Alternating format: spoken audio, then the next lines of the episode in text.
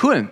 Wir befinden uns jetzt mittlerweile in der vierten Woche unserer Predigtserie. Ist da jemand? Und die Frage ist, die wir uns immer wieder gestellt haben, ist, Gott, wenn es dich gibt, dann zeig dich mir. Weil wir davon überzeugt sind, dass Gott da ist und dass wenn wir ihn darum bitten, sich uns zu zeigen, er das gerne tut. Und wir sind immer noch unterwegs mit diesem jungen Mann, von dem Jesus in dieser berühmten Geschichte vom verlorenen Sohn erzählt.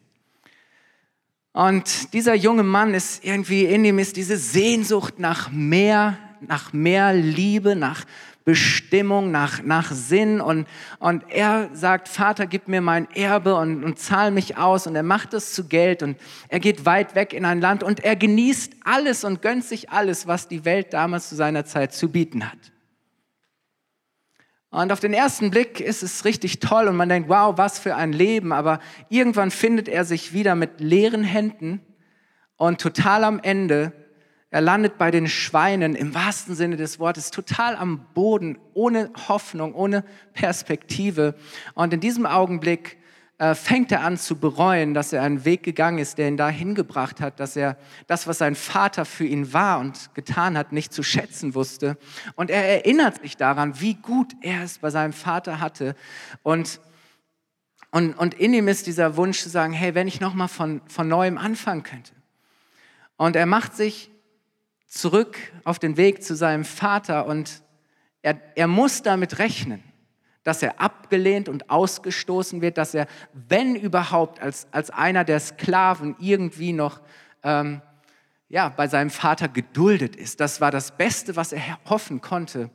Und ähm, Mike hat das letzten Sonntag wunderschön und sehr anschaulich auch geschildert, was das bedeutet. Das ganze Dorf, die ganze Ehre, all das war zerstört. Die Beziehung zu dem Vater war, war eigentlich für immer und auf immer zerstört und zerbrochen.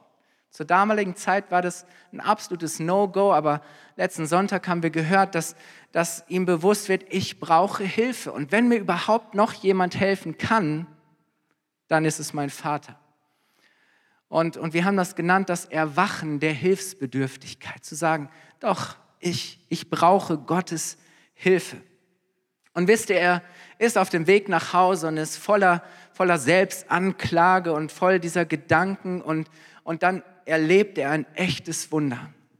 Nicht nur, dass sein Vater schon längst auf ihn wartet, sondern dass der Vater ihm entgegenrennt, ihn umarmt, ihn küsst, was ein absolutes No-Go damals gewesen ist. Mike hat das letzten Sonntag, ihr erinnert euch, schon äh, anschaulich gezeigt, was das bedeutete, dass ein Patriarch, ein Mann von Ehre sich entblößte, sein, sein Beinkleid hochnahm und, und, und rannte. So, das war ein absolutes Wunder, weil der Vater ihn auf eine Art und Weise begrüßt, die, die, die gegen alle gesellschaftlichen Bräuche und Konventionen war. Eine, dass er eine Liebe zeigt, die, die jede Mauer durchbricht, die alle Hindernisse überwindet. Und, und, und das war gewaltig, was da passierte. Dieser Vater zeigt eine völlig verrückte, eine radikale, eine verschwenderische, eine sich über alles hinwegsetzende, bedingungslose, radikale Liebe. Wow. Das ist die Reaktion des Vaters auf diesen jungen Mann, der zurückkommt, nach allem, was dieser junge Mann getan hat. Und heute wollen wir uns die Reaktion des Sohnes auf die Reaktion des Vaters anschauen. Lass uns mal lesen, Lukas 15, Vers 21. Also wir haben diese Szene vor Augen. Dieser Sohn liegt in den Armen des Vaters und, und wird umarmt und geküsst und der Vater ist sowas von happy. Und dann heißt es, sein Sohn sagte zu ihm, Vater, ich habe gesündigt gegen den Himmel und auch gegen dich und bin es nicht mehr wert, dein Sohn zu heißen. Ich bin es nicht mehr wert. Das ist seine Reaktion. Ich bin es nicht mehr wert. Und die Frage ist, wie reagieren wir auf, auf Gottes Annahme, auf, auf Gottes Vergebung, auf Gottes Liebe? Gott zeigt uns seine Gnade, aber wie reagieren wir darauf? Und es ist nicht oft so, dass, dass diese Gnade uns begegnet und wir das vielleicht hören, hey, Gott ist gut und Gott liebt dich über alles, er hat alles für dich getan. Und, und in uns kommt dieser Gedanke zu sagen, bin ich es überhaupt wert? Ich, ich bin es nicht wert. Schau mich an, schau mein Leben an. Es gibt nichts Besonderes, was ich vorzuweisen hätte, nichts, was es in irgendeiner Weise rechtfertigen würde, dass Gott mich so sehr liebt. Und, und wir sagen, das habe ich nicht verdient. Oder du sagst, ich bin unwürdig, ich habe mich nicht als würdig erwiesen, diese Liebe von Gott zu empfangen. Und ist es nicht so, dass Gott meint es gut, aber wir fühlen uns dabei schlecht? Gott meint es gut, aber wir fühlen uns dabei schlecht. Wir tun uns so schwer, es an, anzunehmen, was er uns schenken möchte. Warum? Weil, weil, weil wir spüren diese Spannung, diese, diese Diskrepanz zwischen dem, wie wir uns selber sehen und wie Gott uns sieht. Zwischen dem Bild, das wir selber von uns haben, das meistens nicht so schön aussieht, und dem Bild, das Gott offensichtlich von uns hat dass Gott uns so ganz anders sieht und ganz anders anschaut und Gott ganz andere Dinge, einen ganz anderen Wert in uns sieht, als wir das selber sehen können. Gott denkt anders über uns, als ich sag dir, die Gedanken, die du über dich selber hast, sind nicht die Gedanken, die Gott über dich hat.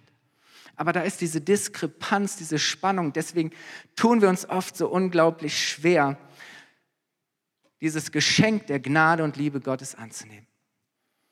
Stell dir vor, du bekommst von irgendjemand ein Geschenk oder wirst von einer Person auf eine Art und Weise behandelt, die weit über das hinausgeht, was normal ist.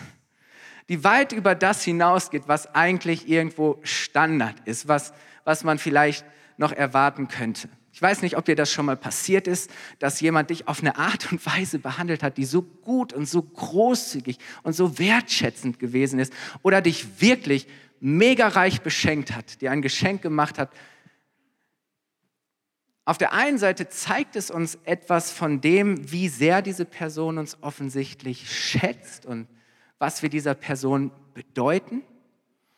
Aber sind da nicht gleichzeitig auch so Gedanken wie, Womit habe ich das verdient? Wer bin ich schon? Ist es nicht so, dass wir das dann als, als unangemessen empfinden? Dass wir uns vielleicht sogar ein, bisschen schämen, weil wir gar nicht wissen, wie wir darauf reagieren, wie wir damit umgehen?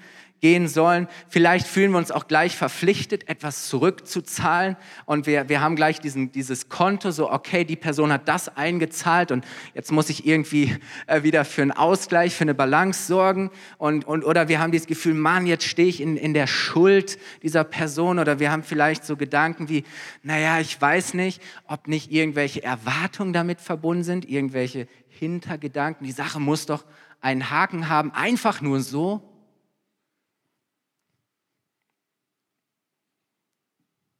Oder wir sagen, hey, ist das nicht zu einfach, zu simpel? Weißt du, wenn es um Gottes Liebe geht, und Gottes Liebe ist so kostbar und wertvoll, es gibt nichts Vergleichbareres, dann stimmt es, dass du Gottes Liebe nicht verdient hast. Aber ich möchte sagen, dass du das auch gar nicht musst und kannst weil sie nicht auf dem basiert, was du für ihn tust, sondern wer du für ihn bist. Diese Liebe basiert nicht auf dem, was du für ihn tust, sondern wer du für ihn bist. Das heißt, du kannst selber gar nichts dafür tun, dass Gott dich mehr oder weniger liebt. Weil du bist ein geliebtes Kind Gottes. Du bist es Gott wert. In seinen Augen bist du würdig. Du bist würdig gemacht. Warum? Weil Jesus das, was du eigentlich verdient hättest, nämlich Strafe und Konsequenzen und Gericht Gottes, weil er das genommen hat und dir im Tausch das gegeben hat, was du eigentlich überhaupt nicht verdient hast, nämlich Gottes Vergebung, Liebe und Annahme. Und ich bin so froh, dass Gott uns nicht gibt, was wir eigentlich verdient haben, sondern dass er uns das gibt, was wir niemals verdient, verdienen können, was wir nicht verdient haben. Und wisst ihr, das ist ein Tausch, den Gott macht. Und da könnte man denken, okay, aus, aus Gottes, Gottes Sicht ist, ist das ein schlechter Tausch. Er nimmt all das Unwürdige, all das, was nicht liebenswert in uns ist, all das, all das Schlechte und Dunkle und all unsere Schuld, unsere Versagen, all das nimmt er im Tausch gegen seine Liebe, Annahme und Vergebung. Aber das ist der Deal, das ist der Tausch, den Gott am Kreuz vollzogen hat. Und deswegen dürfen wir Gottes Liebe und Annahme empfangen. Und es ist so wichtig, selbst wenn wir das verstanden haben, selbst wenn wir vielleicht irgendwann schon einmal diese Liebe angenommen haben, passiert es so schnell, ähm, dass wir diese Liebe irgendwo, ja, dass wir diese Gewissheit darüber verlieren, dass wir immer wieder zweifeln, ob es wirklich so ist. Und deswegen muss Gottes Liebe zu uns, für uns zu einer echten Gewissheit werden, zu einer Sicherheit. Wissen, hey, ich bin mir der Liebe Gottes sicher. Egal wie es mir gerade geht, egal was gerade passiert, egal was ich hinter mir habe. Diese Gewissheit der Liebe Gottes. Und, und deswegen ähm, ist ein Gebet ganz wichtig und möchte ich dich ermutigen, in dieser Woche ein Gebet zu sprechen. Wir haben jede Woche ein Gebet, das uns helfen soll, wirklich auch ähm, Gott zu erkennen. Und das Gebet für diese Woche lautet folgendermaßen. Gott, wenn es dich wirklich gibt, dann zeig dich mir. Und wecke in mir das Bewusstsein, das ist diese Sicherheit, diese Gewissheit, dass ich dein bedingungslos geliebtes Kind bin. Fang mal an, das zu beten und du wirst merken, wie du anders in den Tag gehst, wie du anders mit, mit dem, wie andere dich behandeln, umgehst, wie du anders anfängst, mit anderen Menschen umzugehen. Ich glaube, dass dieses Gebet wirklich etwas verändern kann. Gott, wenn es dich gibt, dann zeig dich mir und, und wecke in mir das Bewusstsein, dass ich dein bedingungslos geliebtes Kind bin. Und wisst ihr, warum es wichtig ist, dass wir dieses Gebet immer wieder sprechen? Weil es tagtäglich auch eine andere Stimme in uns gibt. Da ist immer die Scham. Da ist immer dieses Schamgeflüster, das wir jeden Tag hören, das uns eben sagen möchte, nein, du bist nicht wert, du bist nicht würdig. Und diese Stimme der Scham will uns davon abhalten, anzunehmen und festzuhalten, was Gott uns schenken möchte. Das passiert jedes Mal, wenn uns bewusst wird, dass wir einen Fehler gemacht haben. Wenn uns bewusst wird, dass wir eine falsche Entscheidung getroffen haben. Wenn uns bewusst wird, dass wir eine Beziehung zerstört haben. Wenn uns bewusst wird, dass wir vielleicht anderen Schaden zugefügt haben oder dass wir anderen etwas schuldig geblieben sind. Immer wenn diese Stimme kommt, dann fällt es uns so extrem schwer, weil wir uns dann nicht liebenswürdig und wert fühlen. Das ist die eine Seite, aber genauso kann diese, diese Stimme der Scham in uns aufkommen, wenn andere falsch oder schlecht mit uns umgegangen sind. Wenn andere uns respektlos, abfällig, verletzend, erniedrigend behandeln, wenn andere schlecht über uns reden, wenn andere uns Dinge antun, die nicht in Ordnung sind, unsere Grenzen durchbrechen. Und wisst ihr, dann ist diese falsche Scham da, die uns einreden will, dass wir tatsächlich so sind, wie man uns behandelt. Dass wir tatsächlich so sind, wie man uns behandelt. Andere behandeln dich schlecht und du denkst, irgendwann kommt diese Stimme der Scham und denkst, ja, ich bekomme nur, was ich verdient habe und du fühlst dich wirklich so wertlos und, und so unwürdig, wie man dich behandelt. Und, und da kann immer wieder in unserem Leben kommt diese Stimme der Scham. Wir schämen uns, wir fühlen uns schlecht, wir fühlen uns nicht würdig, zu Gott zu kommen. Jeder von uns kennt diese Stimme der Scham am Sonntagmorgen, wenn du im Lobpreis stehst. Am Montagmorgen in so vielen Situationen kommt immer diese Stimme. Und wisst ihr, Scham trennt, Scham zerstört Beziehungen, Scham isoliert uns, Scham schafft Distanz. Warum? Wenn Scham in unser Leben kommt, wisst ihr, Scham wollen wir immer bedecken. Und deswegen fangen wir an, uns zu verstecken, wir fangen an, uns zu verstellen. Scham entstellt. Wenn Scham unser Leben beherrscht und diktiert, dann, dann sind wir, wer wir eigentlich gar nicht sind. Dann sind wir wer anderes. Und das beste Beispiel ist schon die, sind die ersten Menschen, Adam und Eva. Sie leben im Paradies. Sie haben alles, was man sich vorstellen kann. Gott hat ihnen Autorität und Vollmacht gegeben. Sie dürfen gestalten. Gott hat ihnen diesen Schöpfungsauftrag gegeben und gesagt, hey, ähm, macht euch diese, diese Erde, gestaltet sie und, und pflegt sie und hegt sie, vermehrt euch, gründet Familie, all diese Dinge. Ähm, und dann kommt dieses Misstrauen hinein und, und, und sie fangen an, andere eigene Wege zu gehen. Und als ihnen das bewusst wird, tun sie was? Gott geht durch den Garten, wie er es jeden Tag getan hat, um einfach Zeit mit ihnen zu haben. Und sie sind nicht da. Sie haben sich versteckt. Gott fragt Adam, wo bist du? Eva, wo bist du? Und sie haben sich versteckt und irgendwann kommen, kommen sie so hinter ihrem, ihrem Busch her und ihnen ist bewusst geworden, dass sie nackt sind und sie fühlen sich schutzlos und, und sie bedecken sich und verstecken sich und ja, das ist, was Scham mit uns macht. Die Scham kommt in ihr Leben. Auf einmal können sie Gott, Gottes Liebe nicht mehr annehmen. Auf einmal spüren sie, wie Scham trennt, wie Scham Distanz schafft. Und wisst ihr, wir können unsere Vergangenheit nicht ändern. Das, was gewesen ist. Aber Gott kann unsere Zukunft ändern. Du musst nicht so weiterleben, wie du bisher gelebt hast. Du musst nicht der bleiben, der du gerade bist, weil Gott hat dir eine neue Identität geschenkt. Und das ist die Message für heute Morgen. Gott schenkt dir eine neue Identität. Er möchte dir helfen, dass du deine wahre Identität lebst. Nämlich, dass du ein Kind Gottes bist. Dass Gott sagt, du bist mein Kind. Und nichts und niemand kann etwas daran ändern. Ja, wir können Entscheidungen treffen. Es können Dinge passieren, durch die wir werden, was wir eigentlich nicht sind. Aber Gott sieht das, was er in uns reingelegt hat. Gott sieht, wie er uns geschaffen hat, was sein Plan ist. Und, und wisst ihr, ja, manchmal schauen wir uns an und wir, wir spüren und wir wissen, das bin ich nicht. Und da ist in uns dieser Wunsch, ich möchte meine wahre Identität entdecken und leben, wozu ich wirklich bestimmt bin. Aber wisst ihr, das kann nur in der Beziehung zu Gott passieren.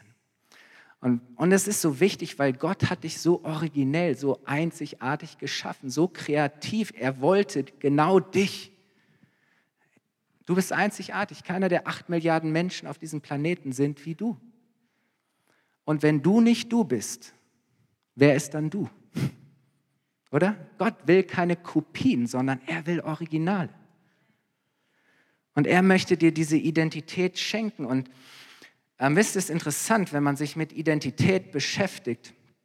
Ähm, Identität heißt übersetzt nichts anderes als der oder dasselbe. Identität kommt von identisch. Und wenn man sich damit beschäftigt, was ist überhaupt Identität und, und wie entwickelt sich Identität, unser Sein, dann merken wir, hey, das ist ein Prozess, das ist ein, ein Werden. Und und Identität ist eine, eine Frage meiner Identifikation. Womit identifiziere ich mich? An welchem Bild orientiere ich mich denn? Wem oder was erlaube ich denn zu bestimmen, wer ich wirklich bin? Was definiert mich? Und deswegen entwickelt sich Identität immer ähm, zu, in, in, mit einem Gegenüber.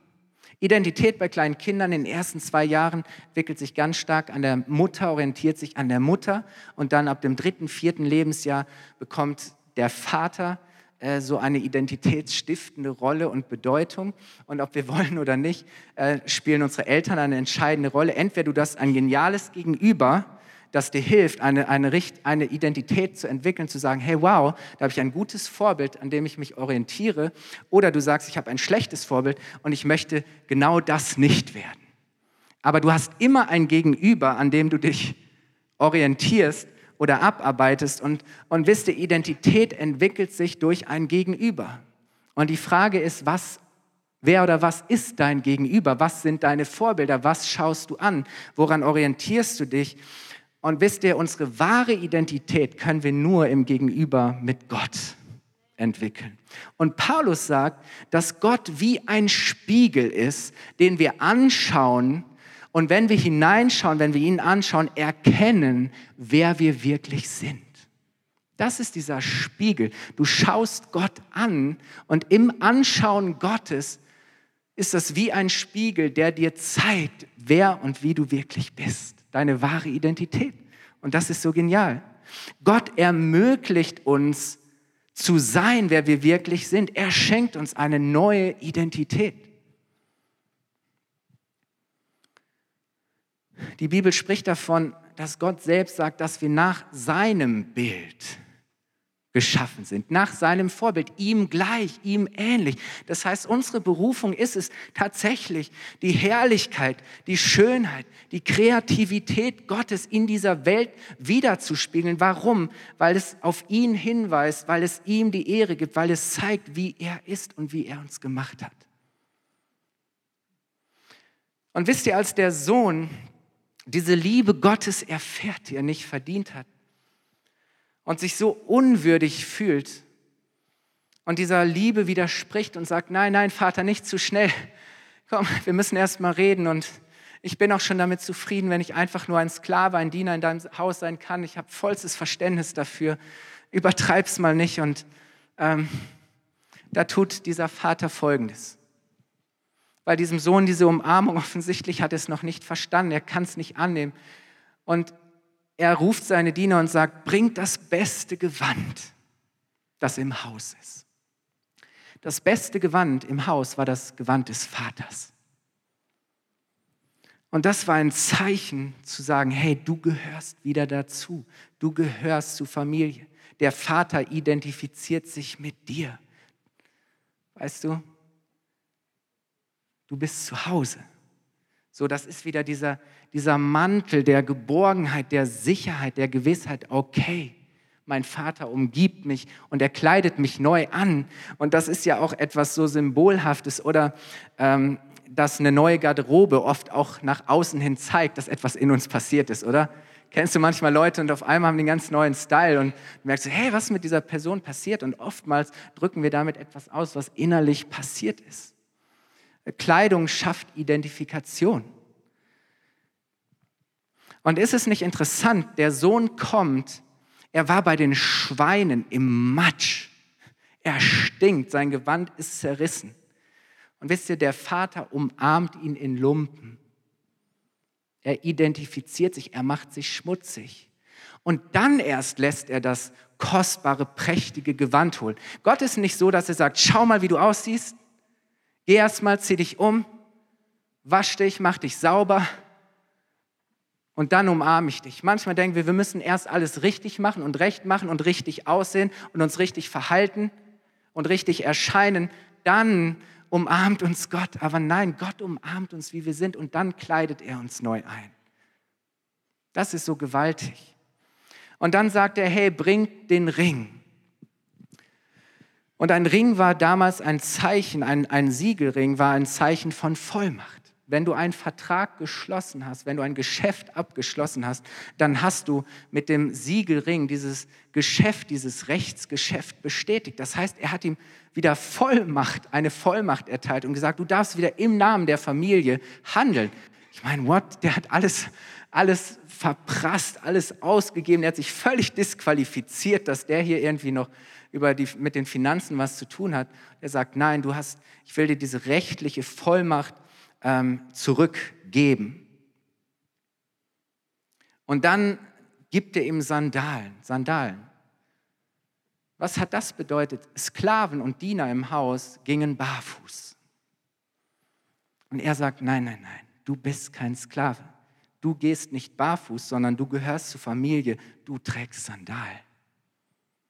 Das heißt, du bist dazu bestimmt, frei zu sein. Kein Sklave, kein Diener. Du gehörst zur Familie. Und das ist so genial. All das sind Zeichen für die rechtliche Wiedereinsetzung des Sohnes in seinen Stand und in seine Stellung. Das ist die Platzanweisung. Es ist ein Ehrenplatz, eine Ehrenposition. Und, und das ist, was Gott auch für dich und in deinem Leben tun möchte.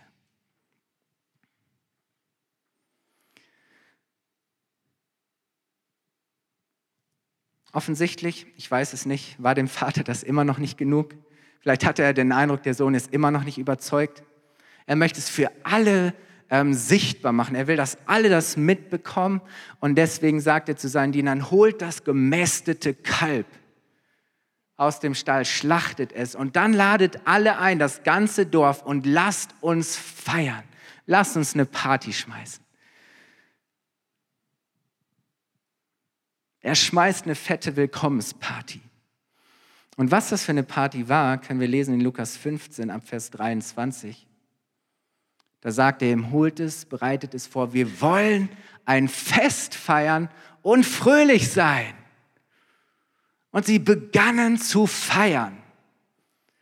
Und jetzt bekommen wir mit, wie sie feiern. Der ältere Sohn war auf dem Feld gewesen, hat den ganzen Tag draußen gearbeitet als er jetzt zurückkam, hörte er schon von weitem den Lärm von Musik und Tanz.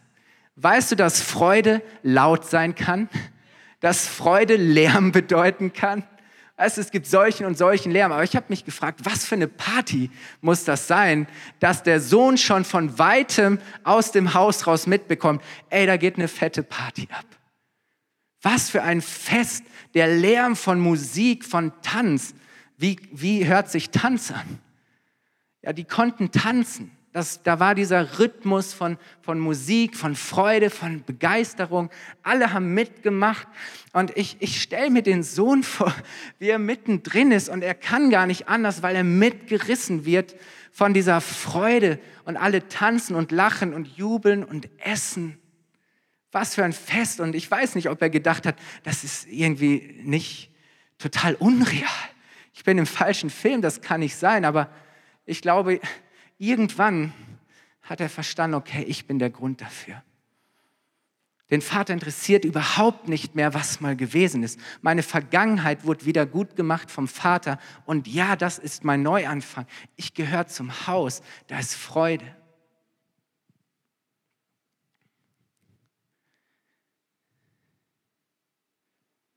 essen, feiern, tanzen. Und der Grund dafür, der Sohn, der tot war, lebt wieder, ist nach Hause gekommen. Eine Willkommensparty. Der Vater lässt nichts aus und er tut alles dafür, dem Sohn zu zeigen und zu beweisen, dass er ein bedingungslos geliebtes Kind ist. Und wisst ihr, wenn wir zu Gott kommen, wenn wir wieder in diesen Stand und diese Position als geliebte Kinder Gottes hineinkommen, zurückfinden, dann ist das ein Grund für Feier, für Party. Nicht umsonst gebraucht Gott für sein Reich und für sein Haus immer wieder das Bild von einem großen Fest, wo es an nichts fehlt, wo Überfluss ist. Jesus selber sagt, wenn auch nur ein Sünder umkehrt und zurück zu seinem Vater im Himmel findet, dann ist Freude im Himmel. Und ich sage das ist nicht Freude, wie wir sie kennen, so oberfränkische Freude, sondern das ist himmlische Freude, Jubel, Lobpreis. Der Himmel explodiert. Da ist Lachen und Tanzen. Das ist das Bild des Hauses Gottes. Freude, Lachen, Feiern. Es ist laut, da ist Leben, da ist Begeisterung, da ist Freude. Und ich frage mich, was von dem sich heute bei uns noch wiederfindet, ob wir noch, ob wir noch feiern können. Wenn du nach Hause kommst und dich umschaust, wenn du ins Haus Gottes kommst und dich umschaust und da ist diese Scham und, und Leute sagen, hey komm, lass uns feiern. Gott ist gut. Gott hat uns neues Leben geschenkt.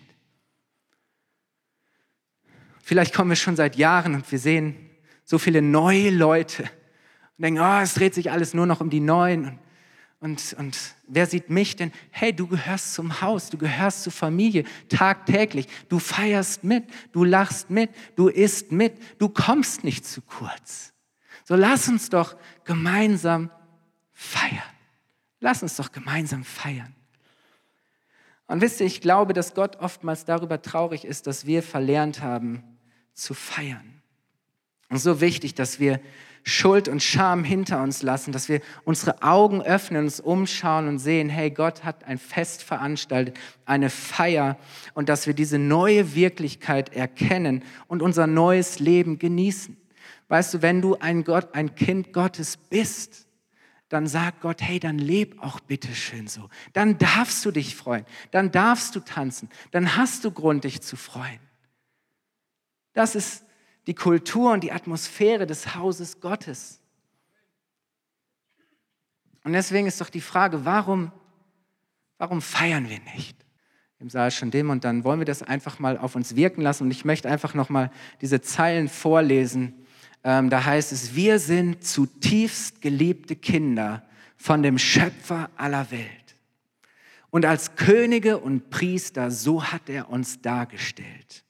Wir sind glückliche Erlöste, sind von Schuld und Scham befreit, unfassbar, unverdient Beschenkte, sind Bürger des Himmelreichs. Warum tanzen wir nicht? Warum lachen wir nicht? Warum feiern wir nicht gemeinsam? Ihr Lieben, lasst uns aufstehen. Ich möchte dir heute Morgen ganz persönlich diese Frage stellen. Warum feierst du nicht? Warum feierst du nicht? Hey, lass dich doch von dieser Liebe und dieser Freude Gottes anstecken. Fang doch an, wirklich so zu leben, als ja, was du bist, nämlich ein geliebtes Kind Gottes. Und in seinem Haus ist Freude und Wohlstand, alles, was du brauchst. Vollkommene, perfekte Liebe. Und ich möchte dich ermutigen, wirklich heute Morgen diese neue Identität anzunehmen. Vielleicht zum allerersten Mal zu sagen, okay, da ist Scham und Schuld in meinem Leben. Aber Gottes Liebe hat mich berührt und lädt mich ein, zu ihm zu kommen und bei ihm zu bleiben in seinem Haus und als ein geliebtes Kind Gottes zu leben. Da möchte ich heute Morgen die Möglichkeit geben, diese Entscheidung zum allerersten Mal zu treffen. Dich umzuschauen, deine Augen zu öffnen und zu erkennen, dass Gott alles getan hat, um dir seine Liebe zu zeigen. Und deswegen darfst du feiern, darfst du das annehmen. Und ich möchte auch all die ansprechen, die schon lange zum Haus gehören und die es verlernt haben oder unfähig sind, mitzufeiern sich zu freuen, zu lachen, zu tanzen. Ich glaube, Gott möchte dir diese Freude schenken, dass, dass ja, dieser, dieser Klang von Freude, von Tanz, von Jubel, dass das für uns kein, kein Lärm ist, an dem wir uns stören, sondern sagen, hey, so genial, dass Freude im Haus Gottes ist. Und alle Menschen sollen es hören von weitem, dass wir feiern, wenn Menschen, die weit weg waren, von Gott nach Hause finden. Lass uns die Augen schließen. Und dann möchte ich einfach ein Gebet sprechen und dir die Möglichkeit geben, es zu deinem Gebet zu machen. Zuallererst, wenn du heute Morgen sagst, ja, ich, in mir ist diese Liebe erwacht und ich möchte Scham und Schande ablegen, ich gebe es zu Gott und ich nehme heute Morgen die Liebe Gottes an, dann sprich einfach jetzt dieses Gebet nach. Vater im Himmel, wir beten gemeinsam, Vater im Himmel, ich danke dir von Herzen dass du mich unendlich liebst. Ich danke dir, dass du all meine Schuld und Scham weggenommen hast. Und dass du mich zu deinem geliebten Kind gemacht hast. Ich nehme meine neue Identität an. Ich sage Ja zu dir. Ich sage Ja zu deinem Leben. Und ich sage, und ich danke dir, dass ich bin, der ich durch dich gemacht bin. Amen.